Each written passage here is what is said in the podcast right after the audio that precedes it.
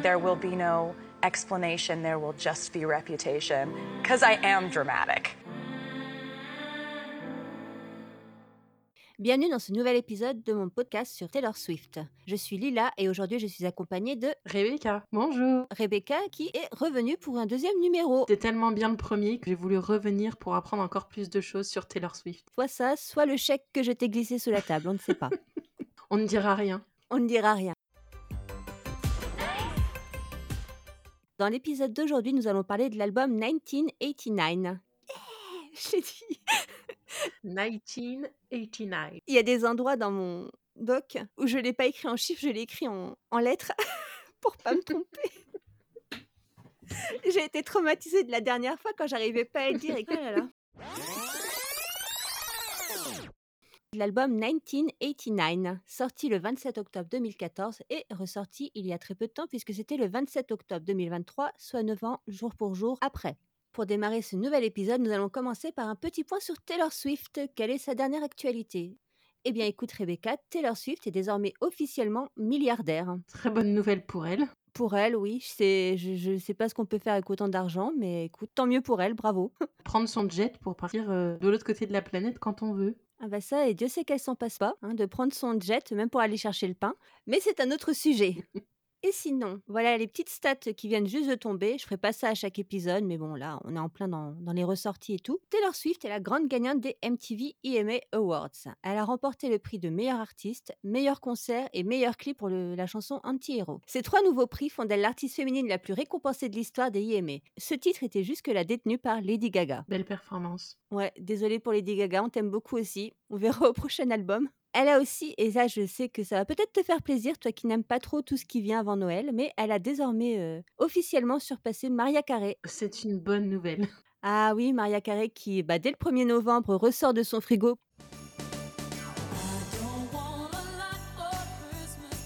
Elle est désormais à la troisième place des artistes féminines qui ont vendu le plus d'albums de tous les temps. Voilà, donc dans l'histoire, il n'y en a plus que trois qui sont au-dessus de Taylor Swift. C'est Madonna qui est en première position et elle est suivie ex aequo par Céline Dion et Rihanna. Très beau podium. Taylor Swift est la troisième ou quatrième femme à avoir vendu le plus de disques au monde de l'histoire. J'avais aussi dit dans le premier épisode que les textes de Taylor Swift étaient étudiés dans les facs américaines. Eh bien, figure-toi, j'ai appris ça ce week-end, que désormais les étudiants américains en deuxième et troisième année de droit dans les facs américaines, ils auront eux aussi des cours sur Taylor Swift. Et ces cours, ils aborderont sa carrière et comment son influence sur la culture et l'industrie musicale ont impacté les lois. J'ai aussi une information. Oh, dis-moi tout. Elle va aussi être étudiée dans des facultés euh, en Belgique et en, en, Belgique flamande, il me semble, ou wallonne. Ah ouais, et tu sais euh, quel genre de cours? Alors j'ai lu vite fait l'article je crois qu'en fait, elle va être étudiée plutôt en littérature. Les textes vont être étudiés comme les poètes plus anciens, en fait. J'ai de l'information sur Taylor Swift. Eh ben, qui aurait cru voir ça un jour hein? Clairement pas moi, mais j'en suis ravie. Je vais chercher des informations malgré moi. bah, toujours malgré toi, mais écoute, au moins ça te permet de ne pas arriver les mains vides. Exactement.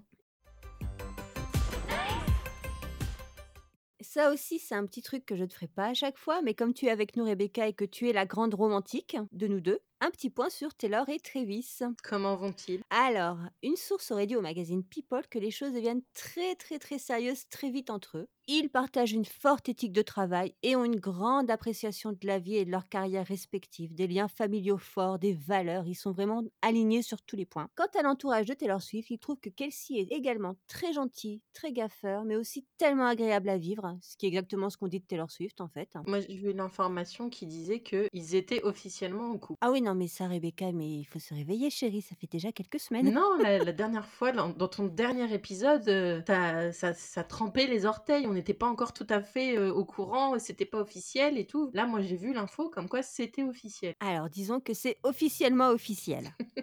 Tu sais que Taylor Swift va partir en tournée à l'international, elle va faire je ne sais combien de pays. Et lui, il a annoncé que c'était OK pour lui de l'accompagner chaque fois que ce sera possible, hein, pour qu'elle ne parte pas tout seule et qu'ils puissent quand même faire durer leur couple aussi longtemps que possible. Quel homme merveilleux. Je suis sûre que c'est ces gènes écossais qui le rendent aussi merveilleux. Et d'ailleurs, le savais-tu, Taylor Swift a aussi des ancêtres écossais. C'est pas vrai. Mais c'est pour ça que c'est des âmes sœurs. Bon, après, on est chez des Américains. Les Américains, ils ont tous des origines écossaises, anglaises, irlandaises. Ne viens pas détruire le fantasme, s'il te plaît. Ils sont écossais, voilà.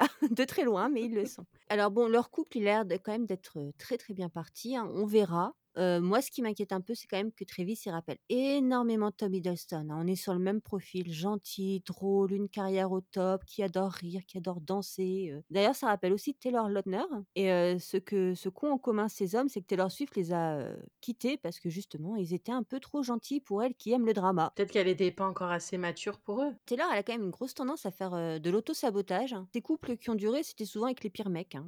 ceux qui étaient gentils, ils ont fait que passer. Mais on verra, on verra. Ça nous réservera peut-être un, merveilleux album dans les années à venir. Ah bah ça, on y compte bien. Sinon, on a aussi des amis de Taylor qui s'inquiètent parce qu'elle s'engage un peu trop vite dans la relation à leur goût. Il y a Selena Gomez qui a dit qu'elle était un petit peu inquiète pour euh, sa Taylor chérie, mais bon, nous verrons. Euh, quant à la famille de Travis, ils adorent Taylor Swift, mais alors sa célébrité, ça les inquiète un peu quand même parce que c'est beaucoup, beaucoup plus que Travis. Taylor Swift, elle a des fans qui sont quand même un peu excessifs. Donc tant que ça se passe bien avec Travis Kelsey, tout va bien. Mais ils ont un peu peur de ce qui se passera si demain Taylor Swift, elle le quitte en disant que c'était un sale type. Le pauvre risque d'avoir des soucis. Ouais, je sais pas s'il est, s'il est aussi gentil, aussi à l'opposé de ses mecs habituels, peut-être que ça se passera bien s'ils se séparent. Hein. Elle a jamais rien dit de négatif sur Tom Hiddleston. Elle a jamais rien dit sur Taylor Lautner. Donc a priori, quand les hommes sont vraiment gentils, elle, elle les trache pas dans des chansons derrière. Hein. C'est quand même un truc qu'on peut lui accorder, c'est que les seuls mecs qui ont des chansons horribles sur eux ont été horribles avec elle. Ben voilà. Voilà. Et puis sinon, bah, la toute dernière actu, hein, ils ont passé Halloween ensemble dans le manoir de Travis au Kansas. Et le truc avec lui, c'est que son manoir n'est pas du tout sécurisé par rapport à, aux standards des stars, hein, on va dire. Donc, comme il est dans un petit manoir, dans un petit quartier où tout le monde peut passer devant, l'équipe de sécurité de Taylor, elle a mis du scotch, deux scènes de crime tout autour de la maison pour empêcher les enfants du quartier d'approcher la maison et venir réclamer des bonbons à Taylor. Ce que moi-même, j'aurais peut-être été faire si elle avait été dans la maison en face de chez moi. Coucou Taylor, trick or tweet. Je ne dirai rien parce que moi j'ai fait la morte, ça a frappé à ma porte et j'ai fait comme si je n'étais pas là. Donc Oh bah, après Halloween, c'est pas nos traditions, j'ai envie de dire, C'est hein. ça. Donc les voisins ont tapé un scandale. Ils ont ils ont trouvé que c'était inadmissible d'empêcher les enfants de venir toquer à la porte. Bien, on a bien le droit de pas vouloir le faire, Tout à hein. fait. Enfin, ils ont ils ont eu toutes les maisons du quartier pour récupérer plein de bonbons et je suis sûre qu'il y a d'autres voisins qui étaient pas là ou qui ont pas ouvert la porte. Il y a pas de quoi faire un scandale. après, c'est vrai que c'est une institution aux États-Unis. On n'a pas les mêmes réactions que que les Américains par rapport à cette fête. Je pense qu'ils ont fait un drama parce que c'était Taylor Swift et Travis Kelce, hein, ça aurait été monsieur et madame Michou, je t'avais envoyé les photos pour que tu regardes le beau manoir de, de Trévis. À un million quand même. Hein. Oui, bah une taille. Et d'ailleurs, il va, il va quitter cette maison-là il a acheté une autre maison, je je sais plus où, peu importe, qui sera beaucoup plus sécurisée parce que justement avec tout ce qui se passe avec Taylor Swift, ils se rendent compte que ça fait des problèmes en termes de sécurité on n'invite pas Taylor Swift chez soi, comme ça. Quitte cette maison, il va emménager dans une autre maison qui sera dans un quartier sécurisé avec accès limité et tout et tout, bah, comme les grandes stars, Il est vraiment prêt à tout pour elle. Il a l'air très engagé le bonhomme, hein. Dans cet épisode, nous allons parler de 1989. Comme c'est un énorme morceau à décortiquer, je vais le diviser en plusieurs épisodes. Ici, on va parler de tout ce qui entoure l'album et son réenregistrement. Donc, on va d'abord aborder le résumé de la situation pré-1989. Pourquoi est-ce que Taylor Swift, la country girl, sort un album pop? Comment est-ce qu'elle en arrive là? Ensuite, le début d'une nouvelle ère. Taylor, elle a rompu avec Harry Styles, elle débarque à New York, elle se fait de nouvelles copines. Tout change. La sortie de 1989 l'album de la réinvention complète avec des dramas, des dramas, des dramas et beaucoup de Harry Styles. Et enfin, la fin d'une ère, le carton plein que fait 1989, les dramas, la surexposition de Taylor, tout ça qui la conduise directement à sa chute. Ce premier épisode sera lui-même coupé en deux. Un troisième épisode suivra dans lequel je parlerai plus en détail de la musique avec une analyse des titres, des chansons bonus et de la relation entre Taylor et Harry Styles. Va commencer par un résumé de la situation pré-1989. Nous sommes en 2014. Taylor Swift et Harry Styles sortent ensemble fin 2012. Cette relation s'arrête en janvier 2013. C'est une relation qui l'a énormément marqué, même si elle n'a duré que quelques mois. Elle a continué à écrire sur lui jusque dans l'album Midnight, qui est sorti il y a un an. Donc tu vois, ça date de 2012-2013. On est en 2023, elle a encore écrit des chansons sur lui. Ça l'a vraiment marqué. Ça l'a vraiment marqué. Bah, pour une relation qui a duré à peine deux mois, clairement, ça l'a marqué. Et d'ailleurs, après Harry, elle est restée officiellement, du moins, célibataire longtemps, ce qui est assez inédit pour elle, vu que a... Taylor Swift, c'est pas quelqu'un qui reste célibataire. Hein. On l'a vu, il y a eu Joe Aldwin, juste derrière, il y a eu Matthew Haley, après Matthew Haley, il y a eu Travis Kelsey, et c'est un peu son mode de fonctionnement, même s'il y a des histoires dedans qui ne comptent pas, Elle reste jamais très longtemps toute seule. Et là, après Harry Styles, elle est restée officiellement longtemps célibataire. Et ça a duré donc de janvier 2013 jusqu'à février 2015. Elle était encore en pleine promo de 1989 et elle se met avec Calvin Harris. Mais ça, on y reviendra. Donc là, on est vraiment 2013-2014. Taylor Swift, elle en prend plein la figure par les médias. Parce qu'elle change souvent de mec, parce qu'elle écrit des chansons sur eux. Donc elle se bouffe vraiment du slut-shaming à fond. Les médias, ils la décrivent comme une psychopathe, une prédatrice toujours à la recherche de sa nouvelle victime. Ça, c'est quelque chose qu'elle avoue, euh, ça l'a vraiment beaucoup blessée à l'époque, beaucoup énervée aussi, parce que c'est du sexisme. Et euh, c'est d'ailleurs pour ça qu'elle va y répondre dans la chanson Blank Space. C'est aussi pour ça qu'elle a lancé son Girl Squad, qui va arriver donc 2013-2014, jusque 2015 et un peu au-delà, où elle va arrêter de s'afficher avec des mecs pour qu'on lui foute la paix. Elle ne s'affiche plus qu'avec des copines, jusque Calvin Harris, mais ça va pas bien marcher puisqu'on va avoir les Gaylord qui vont débarquer, mais ça on y reviendra après. Donc toujours cette période 2013-2014, il y a énormément de drama avec Katy Perry. Ça aussi, on y reviendra quand on parlera de la chanson Bad Blood. Taylor Swift est en pleine tournée de Red. Elle a envie de passer à la pop depuis très longtemps. Mais le directeur de sa maison de disques, Scott Borchetta, refuse d'en entendre parler. Elle avait déjà dû énormément batailler pour inclure des titres un peu plus pop dans Red. Donc vraiment, c'est une grosse envie qu'elle a, mais à chaque fois on lui met un stop, on dit non, country, country, country. Mais le vrai point de rupture arrive lors des Grammys en janvier 2014. L'album Red, mon préféré, ne reçoit aucun prix. Et ça, Taylor Swift, elle le vit, mais alors super mal. Il est nommé dans plein de catégories, comme meilleur album country, meilleur album de l'année, etc., etc. Elle gagne rien du tout. Je crois que ça doit être une des seules cérémonies où elle est repartie les mains vides, Taylor Swift. Donc vraiment, elle est. Pierrette, c'est un album qu'elle a adoré. D'ailleurs, on l'a vu quand elle l'a ressorti. Elle a vraiment fait le maximum pour qu'il ait enfin le succès qu'elle estime qu'il devait mériter. Je partage son avis. C'est mon album chouchou. Moi aussi. Il y a beaucoup de chansons d'elle que j'aime dans cet album. Ah, voilà une phrase que je n'aurais jamais cru entendre de ta bouche, Rebecca. Tout vient à qui sait attendre. Eh oui. Alors, nous sommes le soir des Grammys, janvier 2014. Taylor Swift rentre chez elle, bredouille, dépitée, frustrée. Elle est en train de ruminer les critiques qu'on lui a fait pour cet album. On lui a dit qu'il manquait de concision, que ça part trop dans tous les sens. On lui reproche d'avoir mis quelques titres pop dessus. Et d'ailleurs, il y a même des personnes qui disent que Red n'aurait même jamais dû être nominé dans les catégories country car il contient des chansons pop. Par exemple, We Are Never Ever Getting Back Together.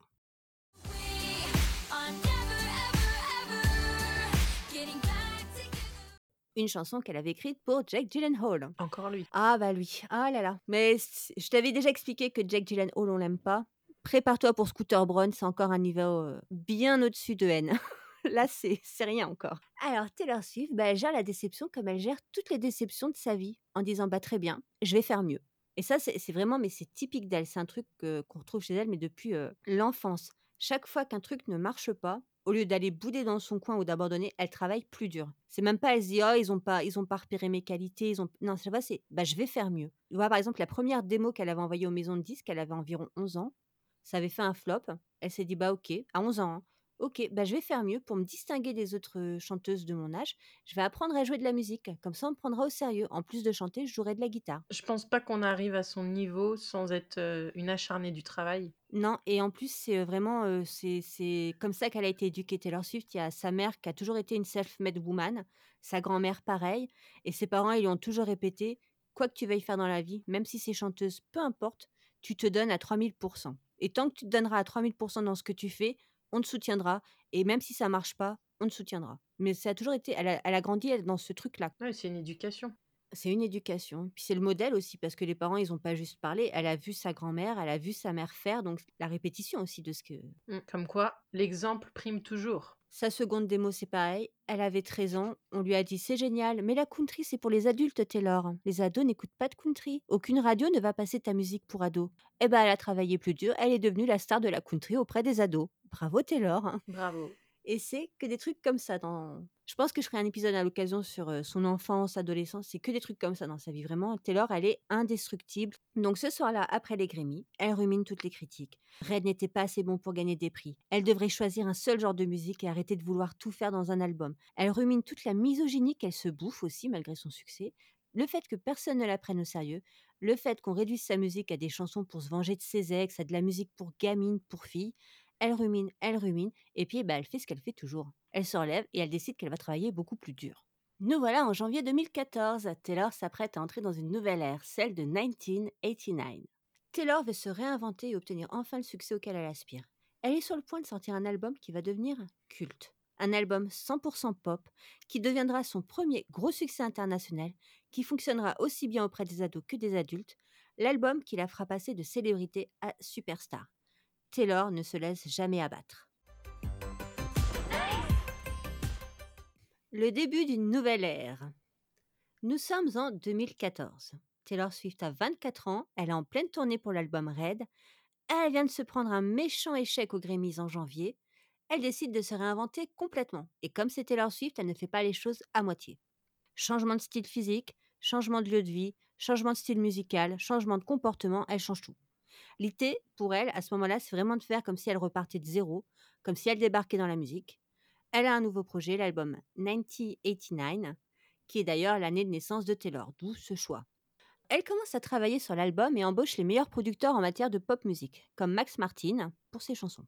C'est aussi l'arrivée de Jack Antonoff, qui est quasiment inconnu du grand public à l'époque, mais qui fait partie du groupe Fun. Tu connais ce groupe? Non. Même pas la chanson We Are Young?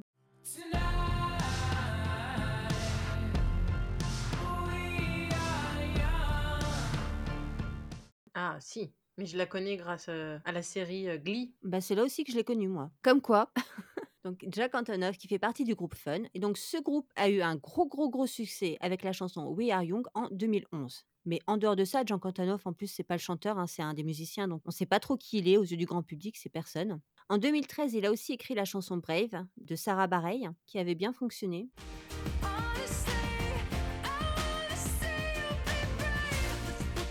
Sarah Bareilles, oui, je la connais aussi, mais bref, je sais pas si je connais la chanson. Je crois que je vois ce que c'est, mais je suis pas allée la réécouter. Enfin, bon. Donc, en le choisissant pour plusieurs chansons de l'album, dont le cultissime Out of the Woods, ma chanson préférée au monde, Taylor, elle a vraiment contribué à le rendre célèbre. À l'époque, on le connaissait un petit peu, mais de loin. Taylor, elle a mis un énorme coup de pouce à sa carrière. Et d'ailleurs, aujourd'hui encore, il continue à la remercier dans chaque interview pour ça, parce qu'elle a vraiment fait son succès. Aujourd'hui, il est incontournable. Hein. Aux États-Unis, sa patte, elle est partout. Il a travaillé sur les albums de Lana Del Rey, il a travaillé sur ceux de Lord. Il continue à travailler avec Taylor Swift. C'est lui qui était derrière Folklore, Evermore, Midnight. Ses réenregistrements aussi, c'est lui qui est derrière. Vraiment, lui, maintenant, il est énorme. Taylor, qui veut donc changer de style, elle fait ce qu'elle fait toujours. Elle étudie à fond. Elle étudie la pop. Elle cherche des inspirations musicales. Donc, on, est en 2014. Hein. La pop, c'est assez générique. On est à l'époque de Happy, de Pharrell Williams, que tu connais forcément. Mmh. On en a bouffé euh, non-stop de cette chanson. La musique de... Les Mignonnes. Je l'ai en anglais. Despicable, Despicable Me. et en français, c'est... Moi, moche et méchant, non? Moi, moche et méchant, peut-être. Donc on est dans une époque quand même où la pop, elle est ultra générique. On a l'impression que c'est toujours la même chose qui sort à la radio. Taylor, elle, elle, veut faire de la pop, mais elle veut pas faire comme tout le monde. Donc elle cherche vraiment sa propre voix et elle, elle va se tourner vers la pop des années 80. Donc ses inspirations, elle parle de Annie Lennox, la chanteuse de Eurythmics.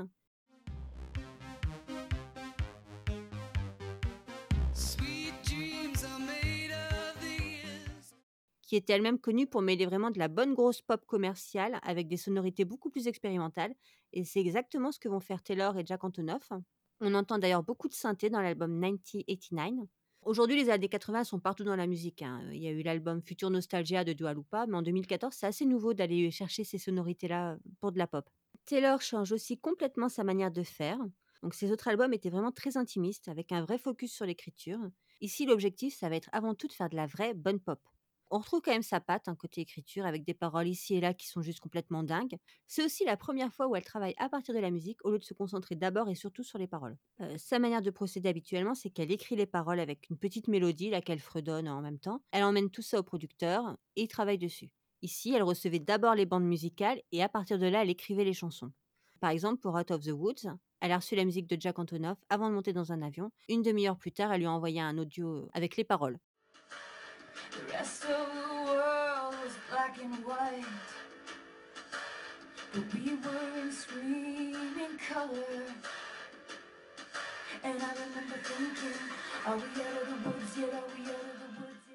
Et d'ailleurs, c'est des paroles qu'on retrouve quasiment à la lettre près euh, dans la version finale. Donc c'est une toute autre manière de faire vraiment pour cet album. Pour comparer, l'album Red, elle avait commencé à écrire et elle n'a jamais pu s'arrêter. On a d'ailleurs fini avec un Red TV qui contient 30 titres, dont 9 bonus, alors que la Taylor's version de 1989, elle contient 16 chansons, plus aujourd'hui dans la réédition, 5 titres bonus.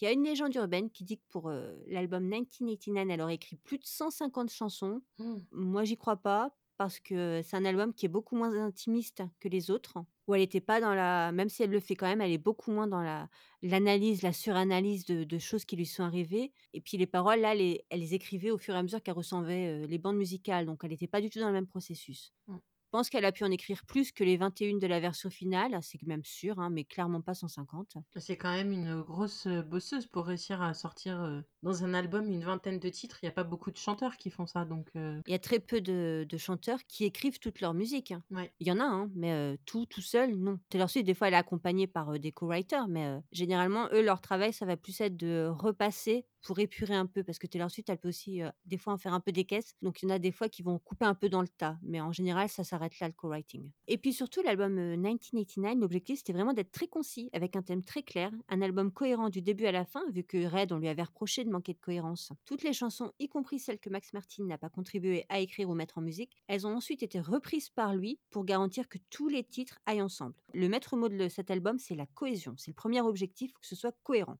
On voit aussi beaucoup de changements dans sa manière d'écrire. Dans les quatre premiers albums, elle parle beaucoup d'elle. Elle utilise tout le temps le je, le tu pour s'adresser à l'autre. Dans 1989, elle utilise beaucoup le nous. Il y a des mmh. chansons comme Welcome to New York où c'est nous, nous, nous. Voilà, comme si certaines de ces chansons, bah, en fait, c'est plus tellement les siennes. Elle inclut aussi les, auditeurs. On est moins dans le journal intime, on est plus dans une vibe que chacun du coup peut ressentir. Et d'ailleurs, dans les autres albums qui sont sortis avant, elle avait tendance, quand elle parlait des hommes, à être très spécifique sur eux, sur des choses qui se sont passées, sur des trucs, des reproches, des paroles qui ont été dites. Alors que dans 1989, elle va plus parler de ses ressentis à elle. Donc, c'est-à-dire, elle dit pas ce qui s'est passé, elle dit ce qu'elle ressent. Donc, tu vois, il y a une distance un peu plus. elle a vraiment essayé d'être moins dans le journal intime, même si les fans savent toujours de qui elle parle et plus ou moins à quoi elle fait référence. Mais là, il y a vraiment un côté moins journal intime. Taylor, la sortie de 1989, c'est quand même très très compliqué. Parce que comme on l'a dit plus tôt, son label, il refuse de la laisser s'orienter vers la pop depuis des années. C'est à peine si elle a pu négocier quelques titres ici et là au fil des ans. Donc, il faut aussi garder en tête que les artistes, ils sont pas vraiment autorisés à changer complètement de genre en cours de route. Ça existe, mais ça reste rare. Et quand ça se fait en général, c'est avec beaucoup de drama en coulisses et souvent un changement de maison de disque. C'est du business. Hein. Si Taylor, elle vend des paquets de disques en country, sa maison de disque, elle a aucun intérêt à la laisser sortir un album pop qui va peut-être se planter. Forcément, les chanteurs sont des produits marketing. Donc, si elle, c'est une chanteuse country, elle pas se transformer en autre chose. Tu ne, tu ne vends pas une pomme comme tu vas vendre une plaquette de beurre. Qu'est-ce que c'était spirituel, Rebecca? Je suis et Bobby. Je suis et Bobby. On le gardera, ça. Oh mon Dieu. Taylor, elle est vraiment très enfermée dans cette case country girl, alors que déjà avec Red, on avait des sonorités plus pop, voire plus rock, mais elle reste enfermée dans cette image de country girl. Donc c'est vraiment, ils veulent pas la laisser en sortir. Elle sait Taylor que quand elle va ramener le projet à sa maison euh, de disques, ils vont faire la tronche. Et c'est ce qu'elle fait, elle ramène 1989 à Scott Borchetta, qu'on doit haïr lui aussi, mais je t'expliquerai après pourquoi. Je le note dans ma liste. qui est donc le directeur de Big Machine Records. Donc lui, il y croit pas du tout au virage pop. Hein. Ça fait des années qu'il fait tout pour la garder bien droit dans la country, vu que ça rapporte un paquet de pognon. Et sans surprise, quand elle lui fait écouter 1989, il lui dit Taylor, c'est génial, mais est-ce que tu peux ajouter des titres country sur l'album?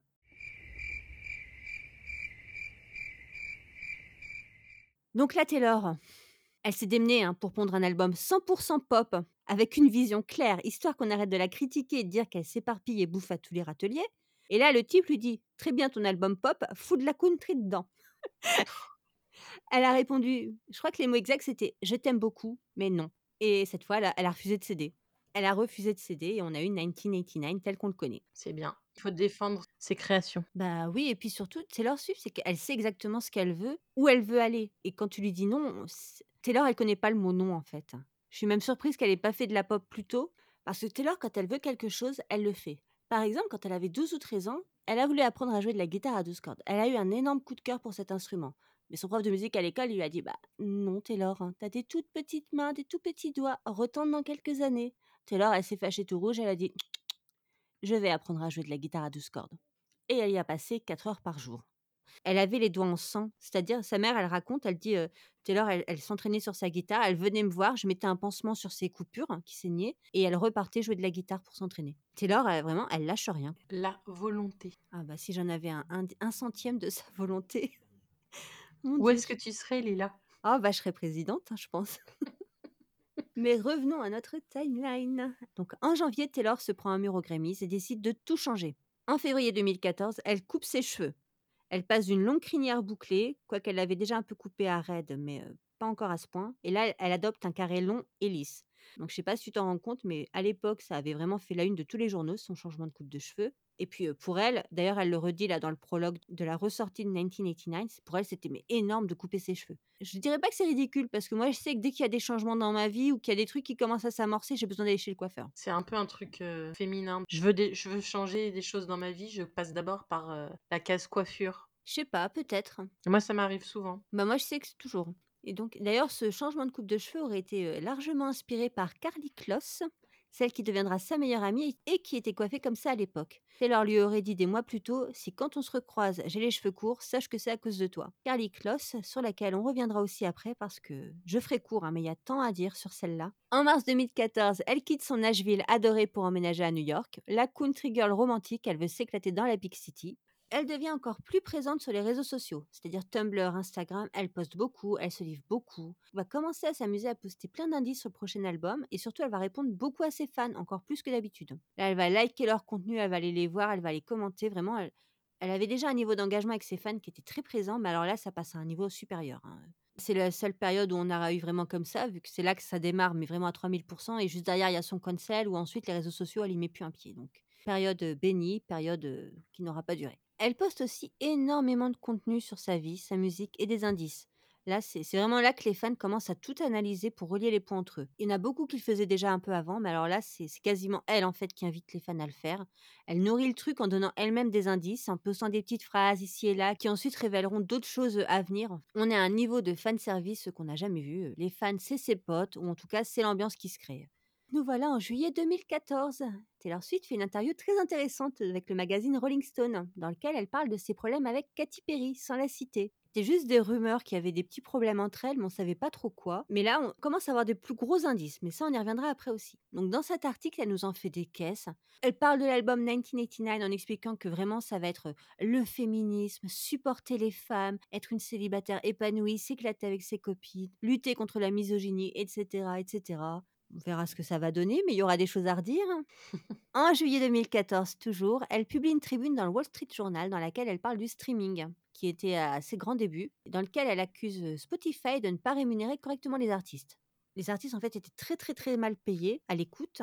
Les gros artistes, ils peuvent faire avec, hein, ils gagnent un paquet d'argent via les deals avec les maisons de disques quand ils partent en tournée, avec le merchandising, mais les plus petits artistes ou les indépendants, bah eux, ils gagnaient trois cacahuètes. Et euh, Taylor, elle s'y est opposée vraiment à grand bruit. D'abord pour elle, hein, soyons logiques, mais aussi pour tous les autres. Et sa position a fait beaucoup de bruit.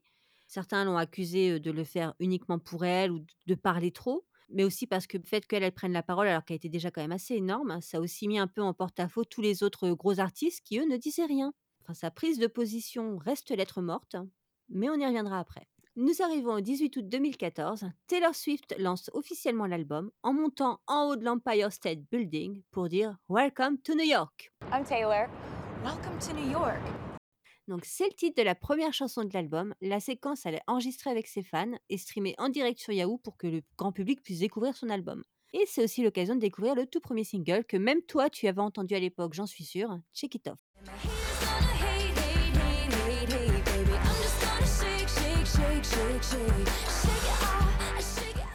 Ah oui, très connu. Ouais, et qui sort donc dans la foulée. Je crois que le clip était en ligne juste après l'événement. Le 29 septembre, elle invite des fans triés sur le volet à participer à la toute première Secret Session. Que les sessions secrètes, bah, c'est elle qui, on en avait déjà parlé dans le premier épisode, c'est elle qui invite les fans chez elle à venir écouter avec elle en avant-première un album, voilà, en mangeant des petits fours. La classe. Et ça a fait fait mais une promo d'enfer. Tout le monde ne parlait que de ça parce que c'était du jamais vu en fait. Il y a une star qui invite les gens chez elle, les fans, coucou, venez chez moi, je vous sers les petits fours, un petit, un petit jus de fruits. Ça s'est jamais vu. Et là, on a un truc qui est très rare, qui va se mettre en place et qui dure encore aujourd'hui. C'est que ce n'est même plus Taylor Swift qui fait sa promo, ce sont les fans qui font sa promo. Les fans ne parlent que de ça tout le temps, partout, sur tous les réseaux sociaux. Ça fait un buzz terrible. Et bah, aujourd'hui, Taylor Swift, elle pourrait même quasiment se passer de promotion. On l'a vu avec Folklore hein, en 2020. Elle a juste à faire un post Instagram en disant Coucou, je sors un album, il sort dans quelques heures. Carton plein, record de vente. Elle a même plus besoin de promo. Elle en fait encore, hein, comme tous les artistes, mais elle en a même plus besoin concrètement. L'album 1989 sort le 27 octobre 2014. Suivront les clips de Blank Space en novembre, Out of the Wood et Style au début 2015, Bad Blood en mai 2015 et Wildest Dream en août 2015. En novembre 2014, toujours aussi fâché contre Spotify qui rémunère mal les artistes, Taylor Swift décide de joindre la parole aux actes. Et là encore, ça va faire grand bruit. Elle retire toute sa musique de Spotify. Donc c'est un scandale total, hein. c'est un truc énorme. On a tous les fans qui en parlent, parce que tous les utilisateurs de Spotify, ils peuvent pas écouter Taylor Swift dessus, donc ils en parlent beaucoup aussi. Hein, ils sont pas contents. Forcément. Et la presse ne parle que de ça. C'est déjà qui ose faire un truc pareil. Hein. Je veux dire, euh, ça, ne se fait pas, ça ne s'était encore jamais vu. Et euh, le Time Magazine, qui est une institution aux USA, ils en avaient même fait leur euh, une en titrant Le pouvoir de Taylor Swift. Elle a aussi pris beaucoup de critiques à l'époque, mais si Spotify a fini par revoir sa politique de rémunération et qu'aujourd'hui les artistes sont un peu mieux payés via le streaming, bah c'est à cause de Taylor Swift parce qu'elle a fait pression sur eux. Merci Taylor. Et c'est typiquement pour ce genre de choses en fait qu'aux États-Unis on n'a littéralement aucun souci à dire que l'impact de Taylor sur toute l'industrie musicale il est énorme. Elle a jamais hésité à renverser la table et à s'exprimer sur ce qui lui semblait injuste dans l'industrie, et elle a provoqué des gros changements comme celui-là. Bravo à elle. Bravo à elle. C'est pour ça, moi, ça me fait toujours rire en France quand on parle un peu de Taylor Swift avec beaucoup de condescendance, genre ah, la petite blonde, machin. Bah, la petite blonde, elle a, elle a fait plier Spotify, hein, et pas que, on y reviendra après. On lui doit beaucoup à Taylor Swift. Enfin, les artistes lui doivent beaucoup. Et bientôt, les cinéastes lui devront beaucoup.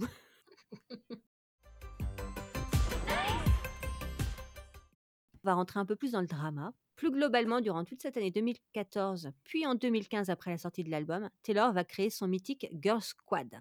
Donc je sais pas si tu as déjà entendu parler du Girl Squad de Taylor Swift. J'ai lu quelques articles en passant comme ça pour la préparation de cet épisode. Donc oui, j'ai vu qu'elle s'était entourée de copines célèbres pour, euh, pour ses sorties, pour voilà. C'est ça. Donc Taylor Swift, elle avait vraiment dit, elle, voulait, elle voulait stopper un peu la misogynie et le fait qu'elle pouvait plus tenir la porte à un mec sans qu'on fasse des unes de journaux en disant qu'ils couchent ensemble. Donc les mecs, ça dégage. Elle ne traîne plus qu'avec des nanas.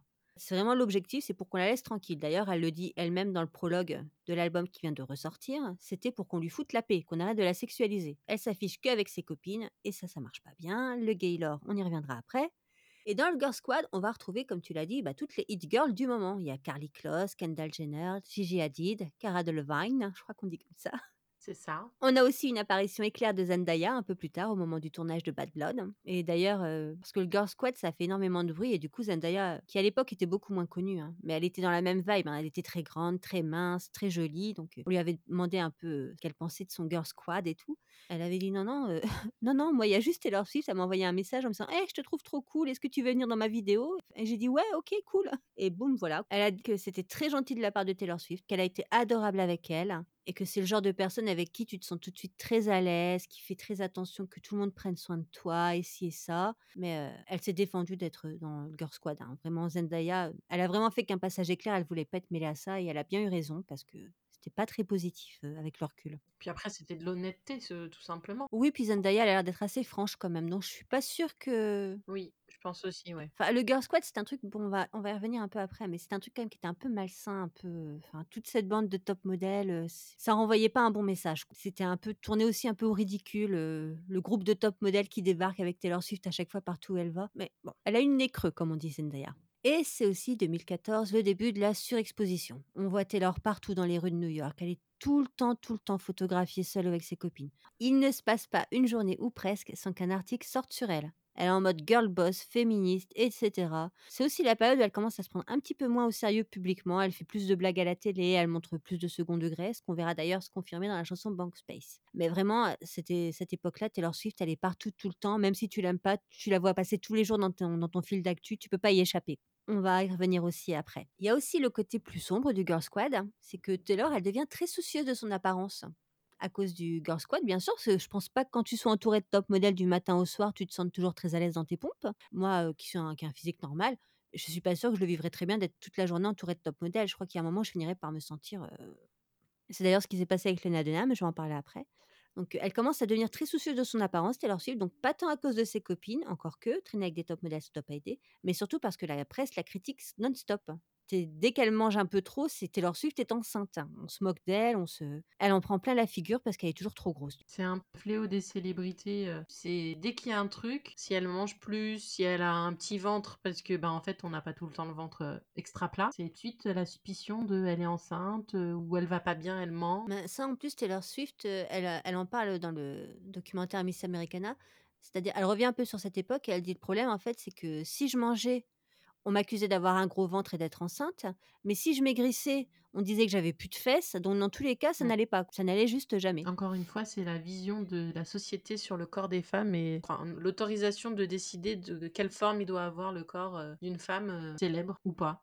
Puis bah du coup, Taylor, on la voit quand même énormément maigrir. Elle a repris du poids depuis. Mais quand tu regardes les photos de l'époque, elle est vraiment d'une maigreur euh, assez affolante. Puis on voit, elle passe sa vie à la salle de sport et elle l'avouera elle-même, elle tombe dans les TCA, un petit peu d'anorexie qui arrive. En plus, il faut quand même rappeler que même si, enfin, je sais pas quel âge elle a en 2014, mais elle est quand même malgré tout jeune. 24 ans. 24 ans, t'es encore euh, pas suffisamment solide dans ta tête quand déjà en plus tu passes ton temps euh, sous les feux des projecteurs euh, et des appareils photo des paparazzis. C'est difficile d'avoir une personnalité suffisamment solide pour encaisser ce, genre de remarques sur ton corps et sur toi et sur tout ce que tu fais. Et, encore, Taylor Swift, elle est, elle est très bien entourée. Hein. On n'est pas du tout dans le cas de Britney Spears où toute sa famille a cherché à la pigeonner d'une manière ou d'une autre. Là, Taylor Swift, elle est vraiment avec ses parents qui ont toujours veillé de très très près à sa carrière, qui ont toujours été derrière elle. Elle dit elle-même que sa mère, c'est sa meilleure amie. Donc, elle, puis elle, elle a grandi dans un environnement très sain quand même. Tu vois, c'est pas infaillible. Elle a quand même eu des problèmes avec son apparence. Mais elle était quand même heureusement bien entourée. C'est sûrement pour ça que ça n'a pas duré très longtemps. Et puis, il y a aussi bah, tout ce côté de Girl Squad, là où tout à coup, elle s'entoure de top modèles. Son corps qui change. Le changement physique, je pense qu'il est aussi lié à Harry Style, qui euh, sortait qu'avec des top modèles à l'époque. Et Taylor Swift, euh, je pense que ça a pu jouer aussi sur le fait qu'elle se mette à, à maigrir et à sortir plus qu'avec des top modèles. Puis ça vient aussi, je pense, de, de l'harcèlement qu'elle a subi quand elle avait 12-13 ans. Euh, à l'école, elle en prenait plein la figure. Personne l'aimait leur Swift. Elle n'était pas assez stylée. Elle écoutait de la musique country, c'est. Elle avait toujours des très bonnes notes. Elle passait beaucoup de temps avec sa maman et son papa. Enfin, tu vois, c'est tout sauf la nana populaire. Pas de mec, pas de. Mmh. En plus, elle est très grande. Hein, on voit qu'elle. Là, elle mesure 1m80, mais elle a toujours été plus grande que les autres. Elle avait cette énorme tignasse blonde bouclée, euh, impossible à rater, qui n'était pas à la mode. D'ailleurs, les années suivantes, elle a pas arrêté de se lisser les cheveux tout le temps, parce qu'elle regrette aujourd'hui qu'elle a plus de boucles, ou presque. C'était, ça l'a beaucoup marqué. Elle allait à l'école, elle avait aucune copine. Mmh. Je me souviens d'une anecdote. Alors, je sais pas, faudrait que je fasse des recherches parce que je sais plus où j'avais vu ça. Mais une fois, en fait, elle avait invité des copines à venir passer la journée avec elle. Et toutes ses copines ont dit Oh, bah non, désolé, moi je dois aller faire ci, moi j'ai rendez-vous machin, moi je suis pas. Hein. Comme elle déprimait, sa maman Taylor Swift lui dit Bah viens, on va aller passer la journée au centre commercial, on va te remonter le moral. Et elles arrivent au centre commercial et elles voient toutes les copines de Taylor Swift ensemble en train de s'éclater dans leur coin. Sympa. Ouais, c'est le genre de choses que Taylor a vécu quand elle était enfant, donc bon, c'est pas cool. Ça l'a énormément marqué. elle en a beaucoup parlé, mais vraiment le fait de de jamais avoir de copine, de jamais trouver sa place nulle part, c'est vraiment un élément marquant dans dans son enfance et je pense que ça explique le Girl Squad. A expliqué, son envie de briller plus que tout et de créer après son groupe d'amis. Briller plus que tout, ça, ça a toujours été là. Taylor Swift, tu as des des vidéos d'elle à deux ans où elle est déjà en train de faire le show pour les gens qui passent. Ça a toujours été une partie d'elle, mais clairement le harcèlement n'a le côté, le fait de ne pas avoir de copine et tout, on la voit là avec son Girl Squad. Et on va le voir aussi pendant toute la tournée de l'album 1989. La tournée, c'est un défilé permanent de célébrités. Mick Jagger, Alanis Morissette, Gillo, Mary J. Blige, toutes les stars y passent. Et dans le film de la tournée, pas entre chaque chanson, mais presque, il y a une pause où on voit Taylor, là, face caméra, qui, qui parle des célébrités qui sont venues. Moi, ça m'a saoulé au bout d'un moment. Hein. C'était des coupures non-stop. C'était à fond dans le show. Là, t'es en train de t'enjailler. Puis d'un coup, t'es là. Oui, alors Mick Jagger est venu sur la tournée. C'était trop sympa. On a tout de suite accroché. Et toi, chante Mais moi, j'ai oui. Alors, une fois, deux fois, trois fois, quatre fois. À la fin, j'en pouvais plus. Mais en plus, cette, cette tournée, elle était absolument géniale. Le concert en lui-même, il est carrément canon, quoi. Vraiment. Du début à la fin. Mais tout le temps, tu as ces coupures-là, là, et tu peux pas les enlever vu qu'elles font partie de, du release officiel, quoi. Tu peux pas les enlever. Que, mais même, c'est lourdingue, et en même temps, je comprends parce qu'elle a passé toute son adolescence à se sentir harcelée et rejetée. Donc là, tout à coup, elle se sent presque acceptée et reconnue par ses pairs. Donc elle est contente et elle le montre et elle en fait des caisses. On va s'arrêter là pour aujourd'hui, mais nous reviendrons rapidement avec la partie 2, donc tout ce qui concerne la sortie de 1989 puis sa ressortie récente. Je vous remercie d'avoir écouté cet épisode et merci à Rebecca de m'avoir accompagnée. Avec plaisir. Et je vous dis à tout bientôt. À bientôt. La la